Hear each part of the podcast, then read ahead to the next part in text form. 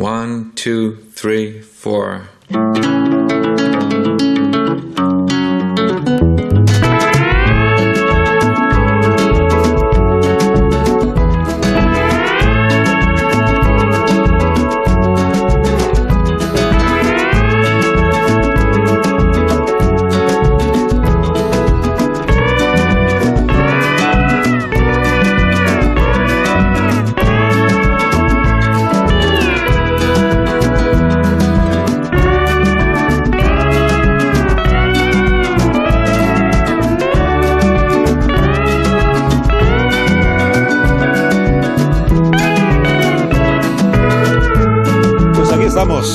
Estoy. Eh, aquí estoy en la cultureta de los viernes por las mañanas de, Onda Cero, de donde Alsina, en más de uno.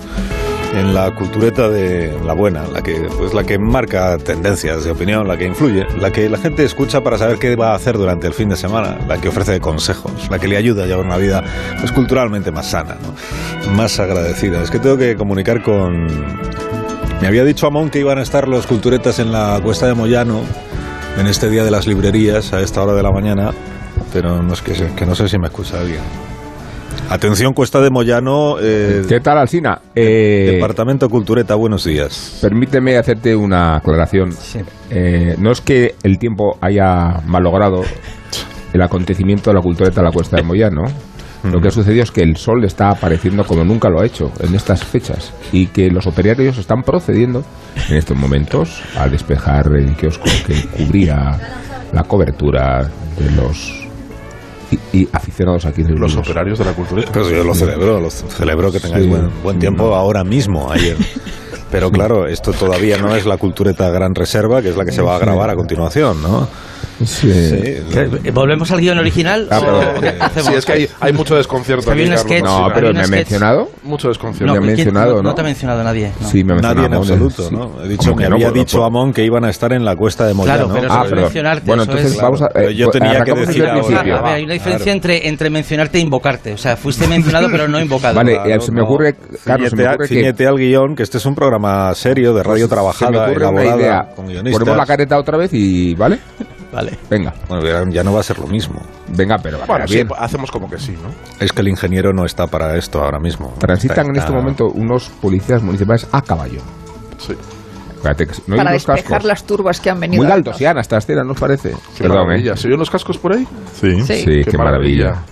Qué maravilla, estaban viendo los culturetas verdaderamente fascinados a unos, Sí, tan no, sí, es que- policías no, día a tan caballo. Está. Vemos unos caballos. y Es una escena niños. que re- realmente resulta inaudita para cualquier bonito. Es un poco la guerra de persona los mundos de Orson Welles. que no la haya radio. visto nunca unos policías a caballo. de- sí. No, pero que incorporan un Unos cascos de caballo que con total seguridad no se escuchan en la radio. Un sesgo O sea, es- costumbrista a. Es de un ruidero, escena, es de un ruidero. eh, de- Que no sabía yo que estaba Nacho Vigalondo con vosotros Sí. porque daba por hecho Sí. que solo estabais los de la cultureta Claro. esta de por las noches, la que se hace larga, ¿no? La- o sea, la larga. La buena, La- sí. la La, espesa Reserva. en el sentido. Y sin embargo habéis invitado Positivo. también a la caseta, a la caseta. ¿Tenéis caseta propia entonces? Con claro, techumbre. Sí. Con 22. nuestras obras completas. Sí, que caben en realidad en, en un pequeño anaquel. Sí, pero estoy hablando con Han, Vigalondo. han tenido que, han tenido que rellenar con obras de otros. Todas aquellas juntas. Sí. Sí, que le estoy preguntando a Vigalondo, no a los Ah, perdón. demás. A mí, a Ah, mí. a ver, a Ah, ver. Que como está retraído el hombre. Ah. solo te- tiene el... Vale. Eh, Igual la puedes coger aquí. Claro, pero Eh, lo, que no sé Aquí, es- igual, mira, aquí puedes. donde, dice- Vigalondo. Hola, Hola, Carlos. ¿Me recibes? Hola. Carlos.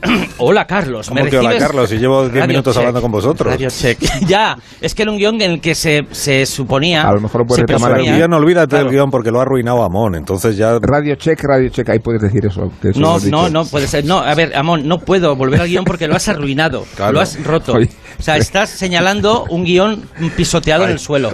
No la- podemos volver ver si ahí. mal No se la puede volver ahí. Hay la cultureta matinal, la, la- Había un guion. la nocturna y la de los hermanos Marx. Había un guion en el que se presumía que era yo el único que estaba aquí, entonces había un momento de, de pánico entre, entre Carlos y yo, un momento de intimidad, eh, yo venía Esto con el amado decir. líder de la cultureta. Esto lo puedes decir. Yo estaba muy emocionado por de repente compartir este pequeño, este pequeña píldora de drama con, con, con alguien No, y sobre todo, Carlos. sobre todo la de y has horas. roto mi sueño, has roto la Pero utopía. decir. La de horas de ensayo que se han echado a perder. Retoma aquí. He tomado No la puedo caseta retom- número 22. Pero bueno, No puedo- no puedo retomar un guion sobre el que has orinado, Rubén Amón. Vamos Vamos a ver no una puede cosa. ser ya. Esto Eh, no Voy volverá. a poner un poco de orden como si este fuera La mi programa. utopía se ha resquebrajado. Vamos a ver, en primer Sí. lugar, ¿alguien ha saludado acaso en este programa ya a Sergio del Molino? No. Me saludo ¿Quién? yo mismo, No, yo me autosaludo. Luego, ¿por qué habla Sergio del. Molino? ¿Alguien ha saludado acaso en este programa ya a Guillermo Altares? No. No. ¿Y entonces No. por qué ha hablado ya Guillermo Altares? Sí. ¿Alguien acaso ha saludado ya en este programa? Bueno, a Rosa sí que la Pero saludó a ¿sabes las por qué. Carlos? A Rosa a las Te lo voy a y Rosa explicar. sí, Rosa puede hablar cuando quiera porque está Ah, saludada desde Carlos, te lo voy a temprano. explicar, porque como, como ha desaparecido el delito de sedición, Estamos aquí con nuestros desórdenes. podemos hacer lo que públicos. queramos, lo que queramos sin, sin miedo a la prisión. ¿Y qué hacéis ahí? Igual deberíais, Se ha abaratado. explicar- igual deberíais explicar un poco a los oyentes qué diablos hacéis en la cuesta de Moyano, digo yo. No sé. Pero eso está en el guion. No, no, no, no, no, no no, está- en el guion. No está en el guion. Carlos, yo no, Pues yo, la- yo la no te voy a decir extraordinaria- a ver, pero el- bueno. Podéis la hablar de uno en uno, por favor. Es muy confuso todo lo que estáis La haciendo. el extraordinaria Muy Soy de la confuso. Cuesta ha tenido la inteligente iniciativa y de convocarnos aquí Sí. para frecuentar estos lugares que despiertan tanto el, el trajín de los foráneos y madrileños que se dan cita, Sergio, ayúdame por favor. Se dan, se dan cita en torno, en torno al amor a los libros, a Sí. la tradición, Eh, al paseo, al- a la A los- fraternidad, quizá. A los pies del retiro. A los pies del retiro Y de Don Pío Baroja. y a la sombra de Don Pío a la Baroja. sombra de Don Pío Baroja. Y es, es un lugar donde Y se celebra el Día de las Librerías. Y del ¿no? y se Ministerio celebra el Día de las librerías. Y, y- Y he de decir que Rubén Amón ha hecho una entrada muy poco paseante, muy cultureta, porque en un sitio donde la gente va paseando, curioseando libros y demás, Rubén Amón ha venido el último de todos los culturetas y ha venido con el casco de la moto en la mano y su chupa de, de motorista, como, Sí. como recién salido entre la bruma de un, de, bonito. de- de- Qué de un anuncio de, de- de perfume, como de busco Ajax, ¿no? Sí, y no la encuentro. no la he encontrado y Sí. además desentonaba muchísimo en este ambiente de, bibliófilos. Las Claro. motos no son incompatibles Pero con que el no ha venido en a moto. libros. No, no, ha venido, ha venido con el casco, no con además, la la, moto. moto, a mí no la es, hemos la moto es alemana, A además. mí me la ha enseñado. ¿A que sí? La Que no, moto. que no, que no, que ha venido, que ha venido en metro. Ha venido en metro. Qué por Nacho. Tus chistes Estoy más tra- elaborados. Estoy traumatizado. O sea, la próxima vez que, que me Sí. atreva a confesar mi amor a alguien, voy a tener el miedo de que me interrumpas, Rubén. O Eh, sea, vas a estar como una voz en off. Igual puedes retomar aquí. Eso No, no, es, no, Carlos. no hay nada por que si retomar. llueve, cambio, perdón. Eso. No, no hay nada que retomar. Se está, se está revolcando en los restos del guion, empapado de orín en el suelo. La Cultureta Gran Reserva se grabará cuando termine este programa ahí en la Cuesta de Moyano. Si usted nos está Sí. escuchando y tiene interés en asistir Sí. como público, puede todavía acudir. Eh, provisto por si y acaso de un paraguas porque el tiempo es muy cambiante. Sobre Pero todo. hace no, un día extraordinario. sol No, estupendo, no, Sí, sí, sí. Y hay un público convocado que está aquí al solecito. Hace un sol estupendo hasta que deje de hacerlo. Mira, Eso el, el aplauso. Qué barbaridad. Las multitudes, las multitudes reaccionan, Carlos. Una pausa. Eh, ah, ya, Pausa claro, y ponemos un poquito de orden. ya.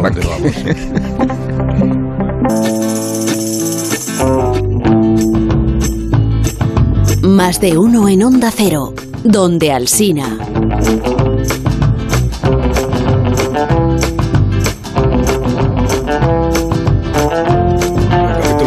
Reproches. Tiene razón la audiencia que me recuerda que la semana pasada, por culpa de- del reloj, por culpa del reloj, eh, Amón pudo hablar a favor de Sin Novedad en el Frente, de la nueva versión de la novela. Esta película alemana que estaba, ¿dónde? En la plataforma de las letras coloradas, me parece, ¿no?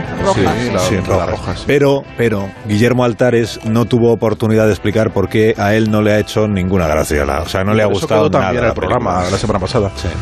Se, se cerró muy bien. ¿Qué necesidad? ¿Qué necesidad hay de estropearlo? No, pero ¿Qué- este es un programa está con mi tesis. Yo quiero que Nacho también. totalmente. O sea, estoy otra vez solo. A mí Sí. me pareció una especie de, de videojuego agotador, la verdad. Qué barbaridad. O sea, tiene una, tiene, tiene una batalla buena, Qué barbaridad. pero tiene de repente unos planos con, con dron que debían prohibir utilizar los drones en el cine, salvo que esté justificado, que son todos como muñequitos moviéndose en las trincheras, que no sabes si son orcos o, o franceses. Vamos. Y, y se me hizo muy larga y bastante Se te bola, hizo la verdad. muy larga la Primera Guerra Y- Mundial. Y, y bastante bola. O sea, es una película de guerra sobre la Primera Guerra Mundial con muerte y destrucción. O sea, es que me senté como diciendo, no Sí, hay nada aquí que no me puede gustar. No, y no, no, no. me Sí. gustó. Guillermo, el problema Me- está en tus ojos. Hay, cosas que, o sea, me, me gustó el reclutamiento, pero me pareció todo como muy fácil. Llegan emocionados y en cuanto ven lo que es la trinchera, ya de repente dicen, hostia, esto es un marronazo.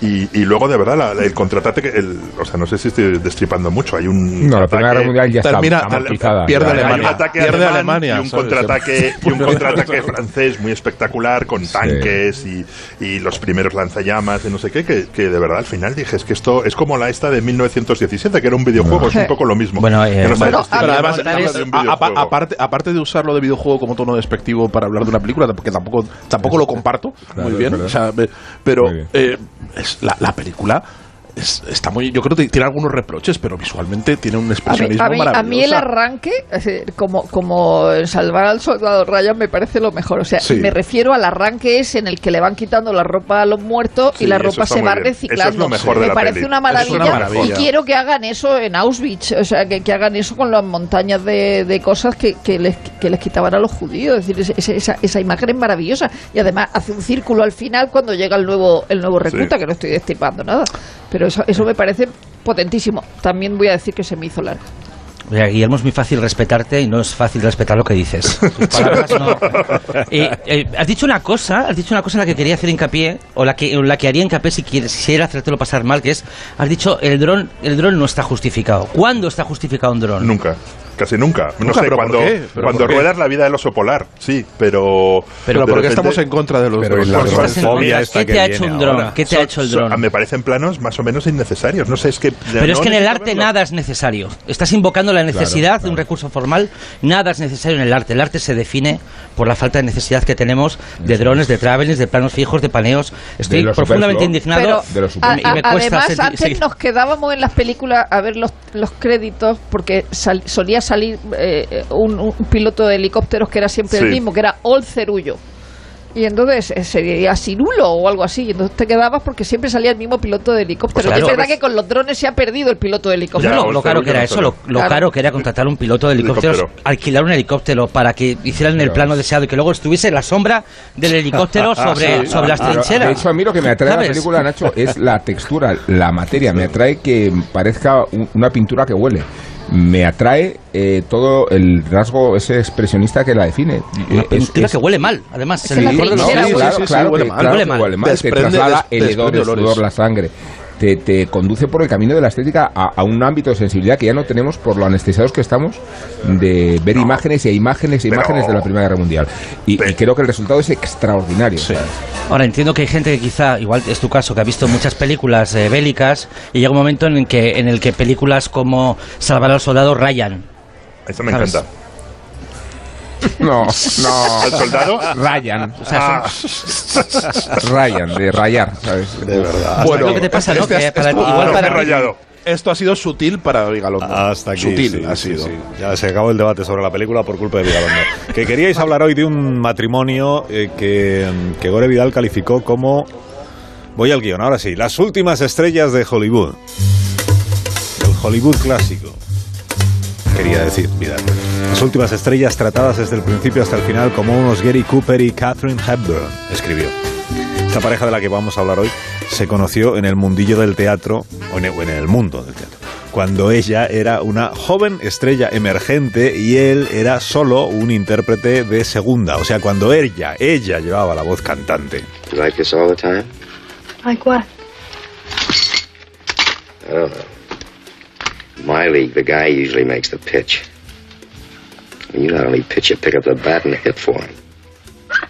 ¿Quiénes son? ¿Quiénes son? ¿Quiénes son? Empezaron on, a trabajar en el cine, después el teatro, hicieron eh, las mismas películas, hicieron El largo y cálido verano, A un día volveré. Ella ganó un Oscar y él pues seguía haciendo los papeles que descartaban James Dean o Marlon Brando.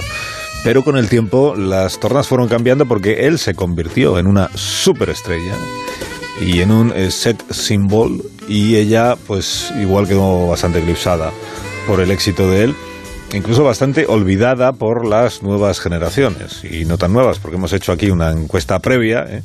y hemos llegado a la conclusión de que a él que es Paul Newman le conocen todos los mayores de 40 años por debajo no te creas tú que y a ella sin embargo de Joan Woodward pues pues casi nadie se acuerda a estas alturas. To see someone that you've known as that nice boy from Shaker Heights, Ohio, who happened to be in the same play with you, you know. Pero dice ella que ver a quien conoció como el chico bueno y la cara bonita al que no se le adivinaba un gran talento, verle convertirse en este gran monstruo, as this this this this monster, Monster. You know, that, that's been created somehow.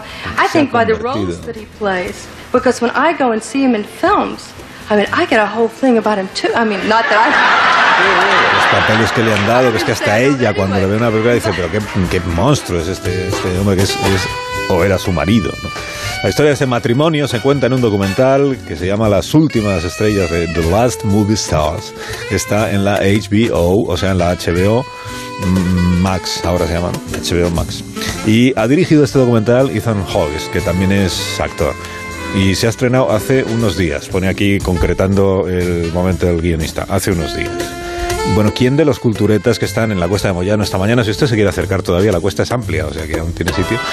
¿Quién de los culturetas eh, o quiénes habéis visto el documental de Paul, bueno, de por hecho que Rosa Belmonte lo habrá visto? Yo sí, claro. Antes de darle la palabra a Rosa, Yo, en bueno, nuestra- venga, ya se la he sigue dado. estropeando el guion, ya se la he dado. yo, antes la- de- la palabra ya se la he dado a Esto es Rosa. asfixiante. Sí, no, Claro, esto, esto una es- cosa, no hay forma de avanzar en este programa. Carlos de Modera, por favor. Hablado no de la cantidad ¿eh? de. Carlos, ven aquí y pon orden. A ver, ya, Sergio, hemos hablado de la cantidad de público, pero no de la calidad del público. Y en la primera fila tenemos a Juan Manuel de Prada y a Daniel Gascón. Eh, presenciando nuestro propio acontecimiento, que no sé si se han, han Ya, caído aquí pues por error, so- sospecho pero que no han ido están en la como primera público. fila que eran- Estarán esperando para hacer otra Era- cosa más eran los, importante. los únicos sitios que había libres para sentarse. temo que no han ido como público. Bueno, pero ahí están, ahí están, eh, significando el... Sí, el pero es que van a hablar ellos después. sí, sí. Perdón, Pues ¿eh? sí. Que están convocados ellos para hablar ellos después, no, pa- no como Claro. público Ah. de la cultura. Que no quiero yo No, arruinaros. en la eh, primera fila es una evidencia, ¿no? Es, Sí. Sí, sí, en la fila cero. Carlos, nunca me atrevería a decirte cómo sí. conducir un programa de radio, pero esto no...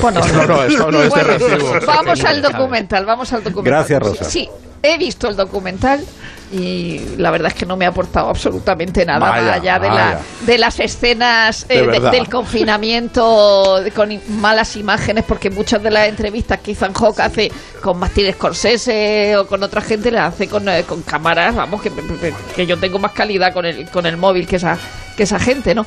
Y, eh, pero el problema fundamental, y es lo que has dicho tú, que no conoce la gente a Joan Woodward, pues bueno, pues tampoco conocerá a Mirna Loy. Quiero decir que gente a la que no le gusta el cine. Y ya está, pues porque Joan Woodward es una actriz inconmensurable y no solo por las tres caras de Eva, donde hacía esos tres eh, personajes de, de de múltiple personalidad, ¿no? Y, y- y- y todo lo que cuentan, pese a la historia pequeñita de las cintas grabadas y luego que encuentran las transcripciones de las cintas porque Paul Newman ha, quemado la- la- las casetes, que eso se ve, hay una imagen muy bonita de reproduciendo casetes cuando están hablando de transcripciones, con lo cual no hay ninguna casete, o sea, eso se lo han inventado pues no te cuenta nada más que Sean Levy en su biografía. Es decir, Sean Levy hizo una biografía monumental de, de Paul Newman y ya sabemos lo que es Paul Newman. Pues, eh, como dijo su amante en Dos hombres y un destino, la periodista Bacon, dice, era un señor rígido, convencional y todo el día borracho. O sea, estos no van a venir a decirme Bueno. que eso no es así. Eh, Y que tenía eh, sus salsas. Claro, sus no, no, él, salsas. él tiene tres etapas. O sea, es un director del, del método de esos que odiaba Hitchcock, eh, un director, un actor del método, un director gafapasta, porque qué, qué cosa es l- los efectos de los rayos gamma sobre las margaritas. O sea, las películas que hace fundamentalmente con Joan Woodward. Y luego fundamentalmente era guapo. O sea, él, él tiene un golpe de suerte cuando James Dean muere y él había hecho en la televisión el papel que iba a hacer James Dean como boxeador y entonces ya le ofrecen el de Rocky Graziano en la película de, la, la de Más fuerte que el odio, ¿no? Sí. Entonces también tiene un golpe de suerte y luego un hombre Bueno. fundamentalmente guapo. Bueno, y tiene un puñado Pero, de películas Rosa, maravillosas. No, no, A ver. claro que sí, sí Hay yo no sé, pero, hay pero Ethan. Hawke no cuenta nada que no sepamos de, Que sí, pero a de- ver, de para, para, para- para la, para el- la parte de la audiencia que no es Rosa Belmonte, yo creo que es un documental interesante.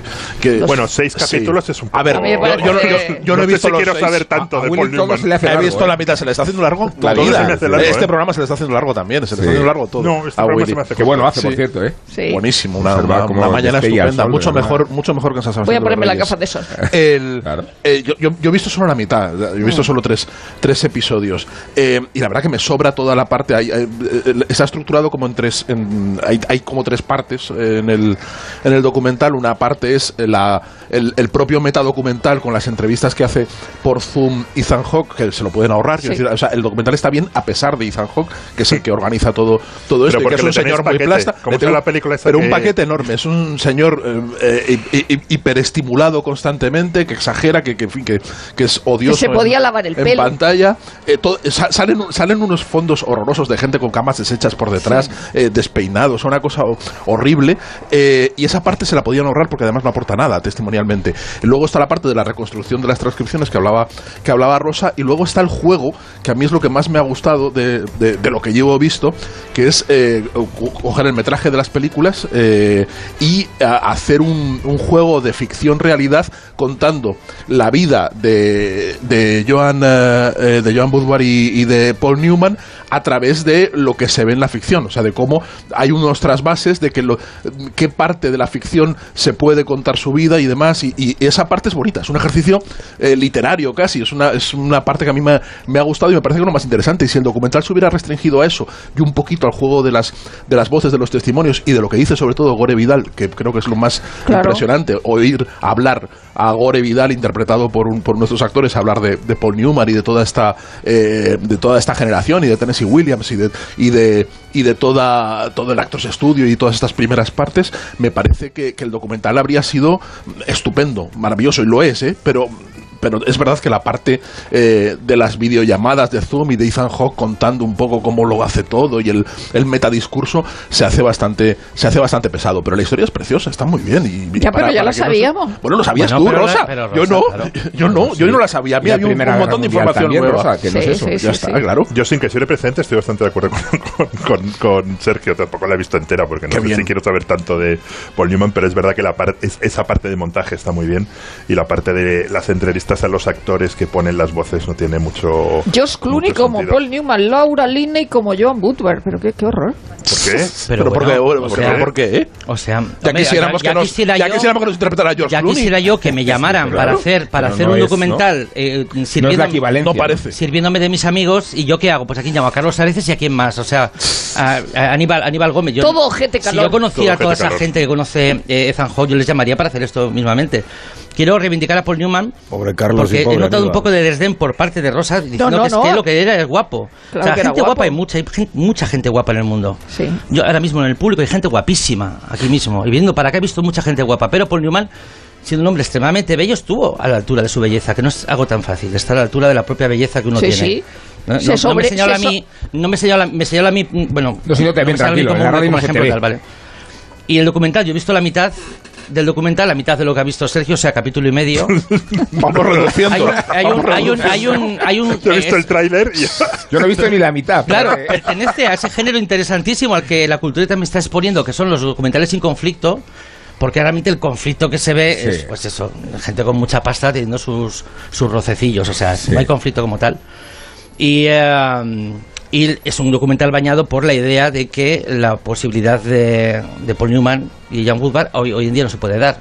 O sea, como que es un tipo de estrella, un tipo de figura pública que hoy estaría manchada por, eh, por ciertas costumbres y ciertos vicios. Y además yo pienso, como introduje la semana pasada, eh, hablando de sí, Picasso... dilo con vehemencia, con vehemencia, dile. Cuando hablaba de Picasso en relación a, a Rosalía y a Marisol, yo creo que la criatura viviente es la época y que somos parásitos los seres humanos. Y creo que esta época, por ejemplo, no puede sostener un Paul Newman. Yo creo que si Paul Newman y Joan Woodward estuvieran vivos ahora, se habría, habría habido una acusación de malos tratos, habrían alquilado, eh, bueno, alquilado, adoptado eh, cinco niños del tercer mundo, cada uno tendría su mansión, eh, estarían todo el día en las portadas de las revistas del corazón y sería hediondo. Pues yo creo que están visto hermano O sea, Yana Belén. O sea, Brad Pitt y. Angelina Jolie, quieres decir, sí, sí, sí. Brad Pitt y Angelina Jolie, que también están a la altura de su belleza, hay que decir. Sí, es verdad. No, no, Gaby, act- eh, como actor Paul Newman me gusta, Bueno, pero- pero, pero, estaría bueno, pero quiero decir que su belleza, pequeña la observación. que su belleza es una ventaja, igual que, que con Marlon Brando. Él era el Marlon Brando de segunda, ¿no? Y a eso se sobrepuso. Bueno, Pero la belleza cualquiera- es un cabello del que te puedes caer, ¿eh? También. incluso es fugaz Sí, sí. No sé, hombre, que Robert Taylor es guapo y no es un gran actor, evidentemente. O sea, eso no me no, no, no tiene ninguna discusión. Se hace el silencio. ¿Y qué película os gusta? ¿Por qué ríe el público? El Buscavidas El golpe. El, el golpe. El castañazo, el castañazo. El castañazo El mola. castañazo. Eh, Dos hombres y un destino. Voy a Dos decir, hombres y un destino la puedo ver 30 veces y siempre me voy a gusta. decir mensaje en una botella. Mensaje no, de, mira. No, no, pero me, me- me alegro de que cuando era mayor Paul Newman siguiera participando en películas. Y el color del dinero, que de me, decís, que me decís del color del dinero y Sí. del buscavidas. Vamos. Y ausencia de malicia. Y ausencia de malicia, buenísima. Qué buena película, sí. De las mejores películas de periodistas, si no la mejor película de de periodistas. sí. Bueno, pero a ti te gusta Spotlight, No. Sí, me gusta mucho Spotlight. Y me gusta esa que digo odiáis, que- la que sale Ethan Hawke, que le tenéis mucho paquete, esa película. ¿Cuál? La de, ya se me olvidó el nombre, la de una, la historia de una familia que van creciendo y que se rodó a lo largo de muchísimos Ah, años, sí. que el padre es Ah, Ethan eh, Hawke. que es Boyhood. otra de, esa Boyhood, que es Boyhood, otra de por favor, no. Sí, pero aún no ha O sea, acabado. Perdona, se, Boy- te, se te hace larga. No. Se te hace larga si novedad en el frente. No, Boyhood peor no. que larga, se me hace O sea, bola. Por favor, de se, verdad. se- se me hace Pues bola, no, como no. cuando te comes una, una, una croqueta gomosa y dices, no sé me- si me- tragármela a de mí- una a mí me vez. Aquí lo que decae es el criterio y no la belleza. A mí lo que más me gustó de Boyhood es que robaran los ricos para dárselo a los de, pobres. de, de No.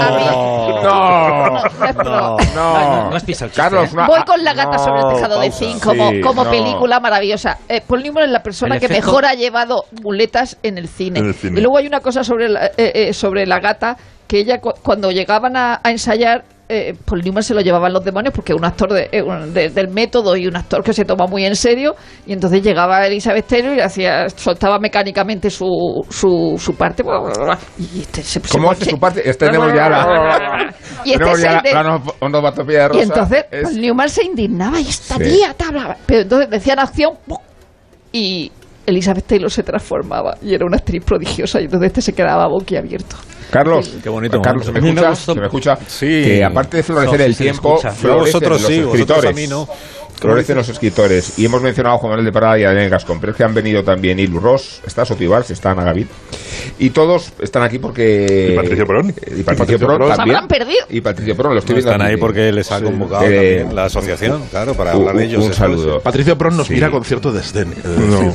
Sí, es verdad, es verdad. Sí, verdad. Estos no que- mamarrachos. Oye, Sergio del Molino. Sergio del Molino, ya que estás ahí, si está Ilu Ross, ¿por qué no quedas con ella para el lunes? Y así Ah, es verdad, sí. tenemos una cita el lunes Claro, para, Eh, para- sí, está para saludando sección. con la mano porque también está la primera fila. La primera fila cada Sí, vez sí, es sí, más sí. nutrida de personalidades. Y da muchísimo, muchísimo revuelo y vuelo a la cultureta, Carlos. Bueno. Esto es lo que está sucediendo Me ahora. alegro sé si muchísimo. me Una escuchas. pausa, por favor. Sí, ahora mismo continuamos.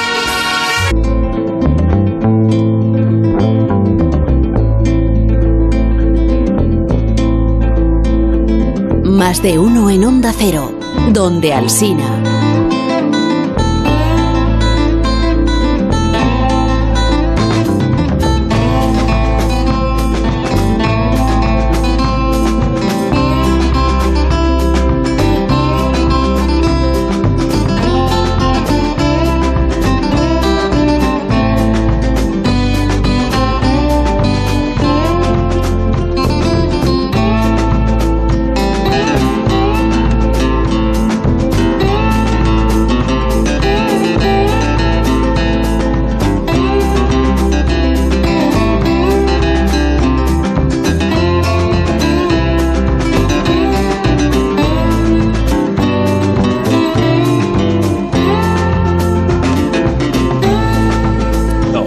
No pueden hablar de la película de Sorgoyen de Asbestas porque ellos no la han visto, a diferencia de, de, de nosotros que sí, y estuvimos hablando ayer aquí, ¿se acuerda usted? Ayer, cuando, ayer cuando fue, con Sorogoyen y con Luisa Era, estuvimos hablando de la película que se estrena hoy, Asbestas, sí.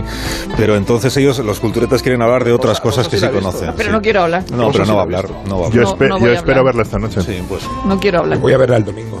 Sí, pues yo- un día, un día de estos. Pues ya cuando la veáis, pues ya podréis comentarla, pero de momento, pues no. Ahora de lo que queréis hablar es de otra cosa. Es de un escritor que presume de no conocer a ningún otro escritor. I don't Es un know buen any tema. writers, and I would much prefer to hang out with scientists. Prefiero estar rodeado de científicos. Dice el novelista Cormac McCarthy que no encaja igual en el tópico de escritor anacoreta o gruñón a lo J. de Salinger, pero que también presume de que hacer entrevistas no es demasiado bueno para un escritor. Well, I don't think it's good for No creo que sea muy good for your head. I mean, if you spend a lot of time para tu cabeza pasar mucho tiempo thinking about how to write a book, you probably shouldn't be talking about it. You probably should be doing it. cómo se, cómo se cuenta un libro, es mejor estar escribiéndolo en lugar de estar hablando de del libro. Por eso eh, no ha dado muchas entrevistas McCarthy, ni antes ni después de su éxito, ni antes ni después de ganar el Pulitzer en el año, noven- en el año 2007. Sí lo hizo por una novela de temática apocalíptica que él asegura que en realidad no va de eso, sino que habla de otra cosa. I think a lot of people think that the road La Carretera is a very is a very depressing, depressing, sad book. But the truth is, it's the the real story is about the the love between the father and the son. Mucha gente piensa que La Carretera es un libro depresivo y triste, pero en realidad eh, es la historia de amor entre un padre y un hijo. Bueno, 16 años después de ese éxito ha vuelto a publicar Cormac McCarthy dos nuevos libros a la vez, El pasajero y Estela Maris, y hemos pensado, han pensado los culturetas, que es un buen motivo para hablar o para debatir en torno a este autor porque gusta mucho a Amón y disgusta también a Guillermo Altares. No, barbaridad, tampoco no, me- no, no no le gusta no, nada. no, perdóname, Esto es no que no, puedes. no, hombre. No, es que escogéis unos temas fatal. que- Ya, pero es que por- estamos por evacuar a Guillermo Altares de esta Por tertulia. favor, no es que me disguste, Mira, no, no, me, no pero comparto el entusiasmo. Puedes No. salir Guillermo Altares y entrar cualquiera de los No, es que, que, están an- antes en la de, primera fila. es que antes de poner obstáculos y y objeciones a McCarthy tienes que acabar con todo el escalafón, Guillermo, de verdad.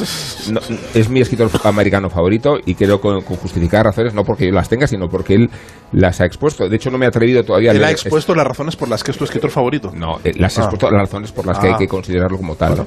Eh, y no me he atrevido todavía a, a leer Estela Maris y ni me atrevo muchas veces con la obra de, de Cormac McCarthy porque creo que Por te, lo que te vas a porque encontrar. te lleva Sí. a, a extremos y a sensaciones y a, y a sentimientos y, y a posiciones muy difíciles. eh. No, no porque sea un, le- un escritor difícil de leer, que a veces lo es, sino por lo que te provoca al leerlo. Sí, Eh, Meridiano de Sangre, que sí, me no, gusta, no, es una pero, eh, novela eh, y- y- brutal, y las pero no volvería a leerla ni, ni, Bueno, en- ni en la, brutal, car- ni en la carretera. pero la brutalidad y el, y el sopor también, yo creo que se maneja en todos los registros, ¿no? Sí. Y, y que te, te lleva a un terreno angustioso, claustrofóbico, eh, de, de pavor, pero también de sopor. Yo, yo creo que en eso se parece mucho a, a Moby Dick, Meridiano de Sangre. Ah, bueno, claro, es por- Sí. porque el juez Holden es Moby Dick, Sí, porque Moby además Dick, es un señor exacto. albino. Es, pero eh, es, no es fácil estar a la altura de hacer un, un, eh, Mm. una, una obra que, que se debe a, a Moby Dick, ni, ni lo está eh, La carretera, ni lo está eh, la trilogía de la frontera. sí, ahí- Yo creo que es una literatura extrema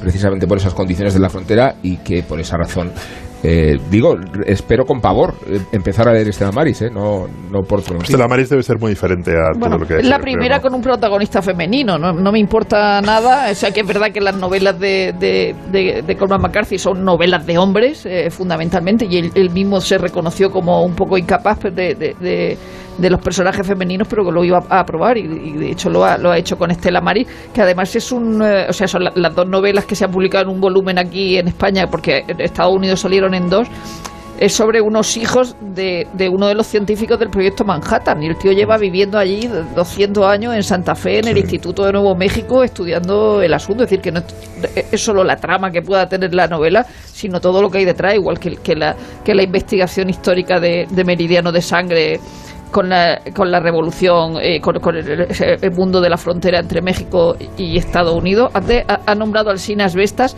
y Asbestas es una película muy siniestra, donde hay muchísima violencia, y eso también te lo encuentra en Cormac McCarthy, evidentemente, eh, una de sus... eh, pero, pero a la vez hay una calidad literaria ah, brutal, y tan brutal como la propia, la propia violencia. Es decir, no me, me importa no me no me guío porque Harold Bloom diga que es eh, uno de los tres grandes eh, eh, literatos contemporáneos a la altura de Melville o de Faulkner, sino sino sino porque verdaderamente cuando cuando lee una de sus novelas por, por tremendas que sean y son tremendas la carretera y Que la carretera que repita las manos, es que de verdad. eh, claro claro o la, o la del, o la allá- del necrófilo aquel el de- o sea, es decir, La que de hay cosas tremendas Sí, no es país para viejos. De Dios, sí, hecho, de su calidad literaria es tal que se incurre en el pecado de no considerarle un escritor de género, porque nunca está, nunca está en las es listas. western todo es Claro. western Todo es western. Este sí que todo es western. O sí. terror o ciencia ficción, o sea, nunca se le ha considerado Sí. un escritor de género porque se cae en el, en el prejuicio. Porque subvierte bastante los géneros a la vez. Pero eso sí, eso solamente se puede hacer desde el género. Sí. O sea, si subvertir, subvertir un género solo se puede hacer desde el propio género. Pero él nunca se le ha considerado un escritor de, Sí. de, de novela de aventuras, western, ciencia ficción. Siempre me llama mucho la atención. Cuando incluso sus puntos de partida son hasta a veces incluso de baja estofa. El, puntis- el punto de partida, iba a decir el puntísimo de partida. Sí. O sea, la premisa inicial de, de No es país para viejos, por ejemplo, ¿no? Eh, alguien comete un crimen, le sale mal y le persigue un asesino carismático. Perdona. Perdona. Con ese ¿qué es eso pelo. a estas alturas? Con ese pelo. El asesino carismático, bueno, ese es el de la película. Pero. No, no, no, no, la película, La película. ya. Ya, ya. Que, que a propósito de la película y que evidentemente eh, Colman McCarthy no es un señor que esté todos los días. No, fue a en los Oscar. sitios, Fue pero los fue, Oscar. fue los Oscar. En Fue a esa los, película fue a a los los Oscar. Oscar con Pilar La, Bardem del la brazo. adaptación a mí me parece floja y me parece flojísima. ¿La de los La, la de la carretera. eh, Me Ah, parece, La carretera es muy Sí, sí, floja. sí. La de Viggo la la Mortensen, carretera. sí. Muy floja. La carretera es muy floja. La No, no, los- los libros son superiores a las películas en el caso de Colman McCarthy. No, pero he tenido suerte dentro de lo que cabe en sus Sí, pero se quiere adaptar, lleva mucho tiempo queriéndose adaptar Meridiano y Exacto, yo creo que no, que no Es dem- para que mí no es demasiado ver, violenta. no es que ni. Peckinpah sería capaz de hacer eso. Es demasiado Claro, violenta. fíjate que, que Asbesta se está comparando mucho con Perros de con, Paja, con perros de paja. ya que estamos aquí con la... Sí. Que no, que aún no lo habéis visto, no podéis hablar de. Que yo sí la he visto. Que sí, que Rosa la ha visto tres veces. Iba a contar una Rosa. anécdota de perros de paja, pero me Tres no, veces, lo ¿la de has ella. visto tres veces? Pero, ¿Ya la has contado? Pero da Sí. igual, eh, Guillermo cuenta las anécdotas por triplicado, ¿eh? Que, que no, pero no. Normalmente no sí. Eso es lo bueno de No, pero, eh, pez. por ejemplo, el, el milagro de, de no, es, no es para viejos es que, siendo una novela cuyo tercer acto solo puede ser literario, es imposible que una película eh, tenga un tercer acto elíptico, que los hermanos Cohen respetaran el tercer acto de la novela hasta esa, hasta esa precisión es una cosa que sencillamente no pasa. Lo primero Sí. que sucede cuando adaptas una novela al cine es que intentas rescatar eh, la estructura cinematográfica de la novela, sea del género que sea y tenga el estilo que tenga. Y, eh, y lo digo así porque hay muchas novelas pretendidamente de géneros humildes que no tienen estructura cinematográfica, pero luego la película la tiene. Y es un pequeño milagro, no, no es País para Viejos de los Hermanos Cohen, que es una película que el tercer acto hace y se va. Y se va como un globo, como un globo que acabas de, de desbravar por la ventana. ¿Tú qué piensas, Guillermo? Yo pienso, a mí no me parece tan mala la adaptación, pero porque me gustan mucho todas las, todas Pero las claro, hermanos sí. Cohen. Mala no es. No, buena. pero- ¿Cuál? ¿Por la ¿Cuál? ¿Cuál? En líneas generales, Guillermo. Eh, joder, la de los Cohen. No es No para es no, para pero que ha hablado bien de ella. O sea, Sí, que yo, sí, ella, ella sí. ha dicho que es un atributo el que el tercer acto de la película se atreva que es horrible a no es- ser cinematográfico. La que es horrible es la de todos los caballos bellos o todos los caballos bonitos. La Sí, adaptación pero a una es novela. la, La adaptación. Es la, es la primera con la que él tuvo una, una, eh, vida comercial ya incipiente, ya, ya pasado en los 60. Es decir, porque Meridiano sí que había sido aceptada por la crítica, pero es con todos los caballos bellos que- cuando sí, él empieza es- con es una gran- carrera comercial. Y lo que descubrí es que es- que escribe ensayos científicos. En 2017 publicó un ensayo supermarciano sobre el origen del lenguaje. Ahora, y que es verdad que es lo que, que, que es, que es 12 lo que, mañana, que es lo que continúa la cultureta en su versión gran reserva para los espectadores que están en la puesta de Moyano. Eh, Usted podrá escucharlo esta noche a la una y media en todas las emisoras de Onda Cero. Estamos con gafas de sol y camiseta ya, Sí. Carlos. Sí. Adiós. Bañador. Adiós Rosa, adiós Protea- Rubén, adiós Willy, adiós Sergio, Adiós. Adiós, adiós, adiós. Adiós. Adiós que llegan las noticias de esta hora.